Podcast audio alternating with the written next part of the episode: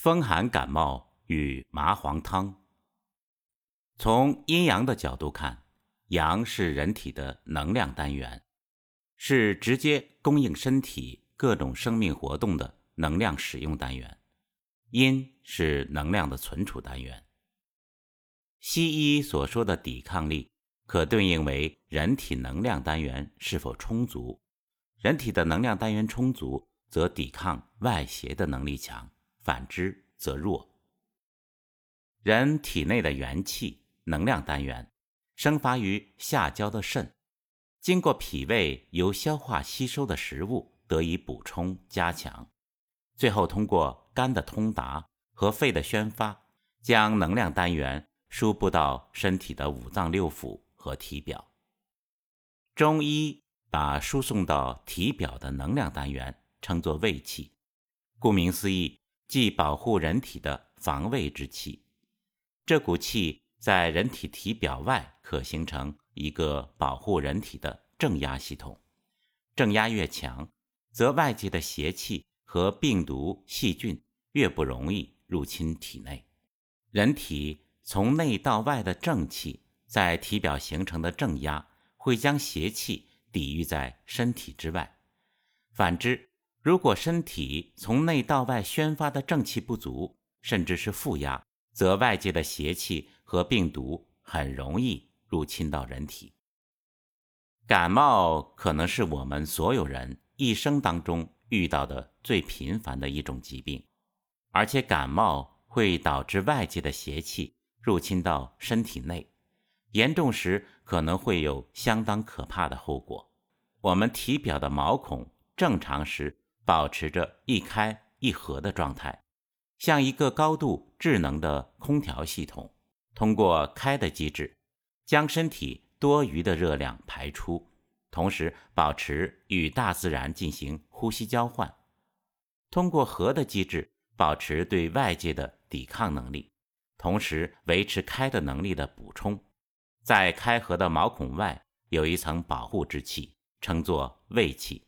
这股卫气。发源于人体内部，从内到外宣达，而从毛孔中释放，在人体的毛孔外形成一道有效的保护屏障。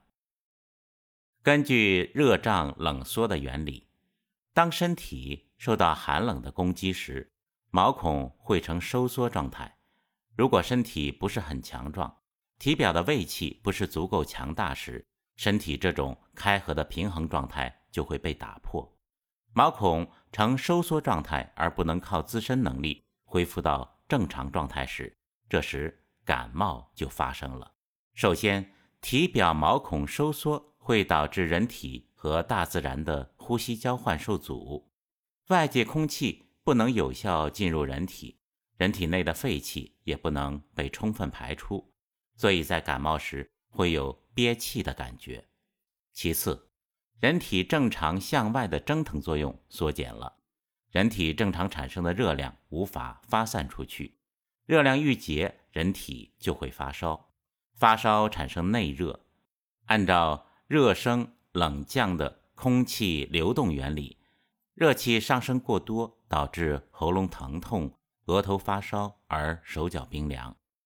人在感冒时，因为受了寒，寒气又不得排出。所以打喷嚏、流鼻涕，喉咙又痛又痒。寒气在体表将体表系统内的蒸汽凝结变成水分，滞留在肌肉中。水分影响肌肉中脉络的通畅，同时导致肌肉骨骼承担了多余的水分，而令人感到身体沉重。严重时疲惫无力、骨节痛。肺中的气体遇冷。也变成了鼻涕。人体是高度智能的系统，在这种情况下，体内的阳气会进一步向表面扩张，希望打开遇冷收缩的毛孔。所以在这种状态下，人体表系统会发烧，但心里感觉是冷的。在严重的伤寒时，盖几床被子都会感到冷。现在某些对于感冒引起的发烧的治疗方法，不问青红皂白，一律采用退烧疗法。由于没有针对根本原因采取措施，对于严重的风寒感冒引起的高烧，人体体表系统的收缩机制始终没有被打开并恢复到平衡状态，身体内部寒热交加，无法通过正常的开合机制把余热发散出去，效果往往很差，关键时刻甚至会贻误时机，加重了病情。按照上述感冒的原理，在受寒的感冒初期，往往是发烧怕冷。如果这种机制没有得到解决和恢复，人体体表的呼吸系统就会失常，肺的宣发和速降功能就会失调。人体百分之七十的组成是水，气孔被堵塞，就像茶壶顶上一定要留个气孔。否则水倒不出来一样，会导致人体内水液不能正常下降。污水存在于身体内，就会变成痰饮。痰饮和收缩的毛孔令人憋气，气机上逆而产生咳嗽。同时，痰饮滞留在肠胃中，会令人消化不良。这时，因人体气孔和大自然没有有效连接。身体内形成相对的真空状态，造成重力作用减弱，于是出现尿少的症状。如果症状没有得到持续有效的缓解，人体的水循环系统失常，会造成能源供应系统肾的失调。就像烟筒被堵塞后，火炉是烧不起来的，这就变成了西医所说的肾病。同时，身体内不能排出多余的污水，也会加重身体排污系统和水处理系统的负担，会引发很多症状，比如脏腑功能的失调，甚至导致脏腑衰竭。对于感冒发生后一系列的复杂的变化，我们先不提。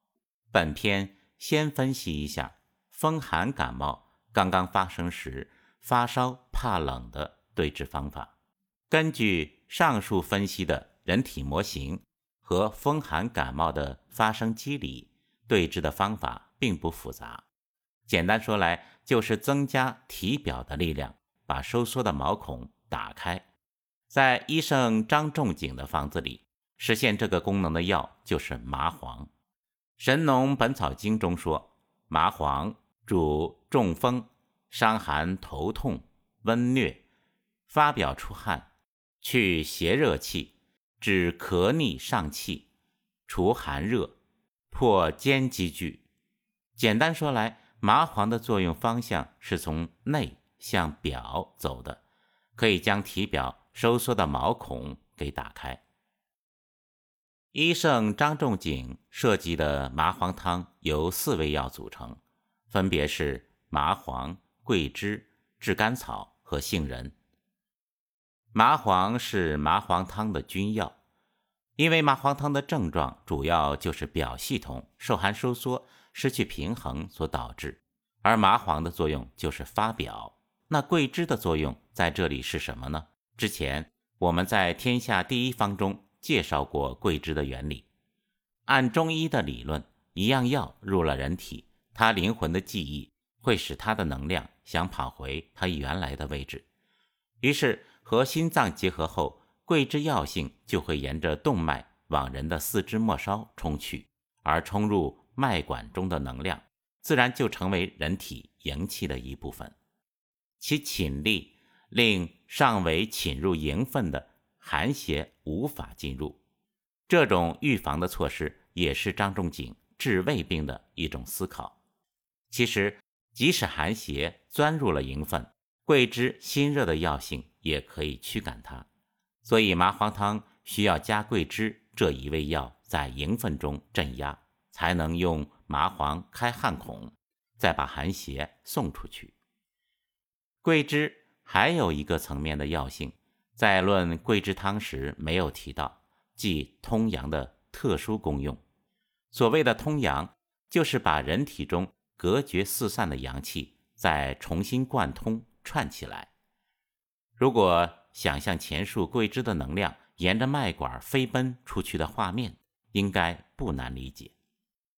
炙甘草的作用在桂枝汤中已经提到，有调和诸药、滋补流失能量和津液的作用。最后一味药是杏仁儿，从外观看，杏仁的颜色是白色，对应于肺，所以杏仁儿有速降的功能。麻黄汤的对症是体表系统受寒收缩、发热、怕冷，这时候人体内的气机就会失常，憋会导致气机上逆和热气上逆，所以需要杏仁儿来速降。这是杏仁儿的第一个作用。杏仁的第二个作用是什么呢？麻黄一下去，肺的气管全部打开，肺是助阳之会。所以心脏的力量会加强，麻黄有兴奋剂的作用。麻黄宣肺，肺主皮毛，麻黄下去直到毛孔，毛孔打开的动能是靠肺。如果只有麻黄没有杏仁儿，肺会干掉，太热。杏仁儿除了速降的作用，还有很大的油性，所以加杏仁儿可以把不足的津液补足。仲景先生。在《伤寒论》中写道：“太阳病，头痛发热，身疼腰痛，骨节疼痛，恶风，无汗而喘者，麻黄汤主之。麻黄三两去结，桂枝二两，炙甘草一两，杏仁儿七十个。”中医把张仲景在《伤寒杂病论》。创建的药方称作经方，其他历史上的名医大医创建的药方均不能称作经方。经方的特点是严密完美，辩证准确，效果立竿见影。以作者的经验，麻黄汤如果辩证准确，用药的量准确，通常能在二十分钟内起效，而且不会反弹，其速度比西医普通退烧要快。而且能从根本上解决问题。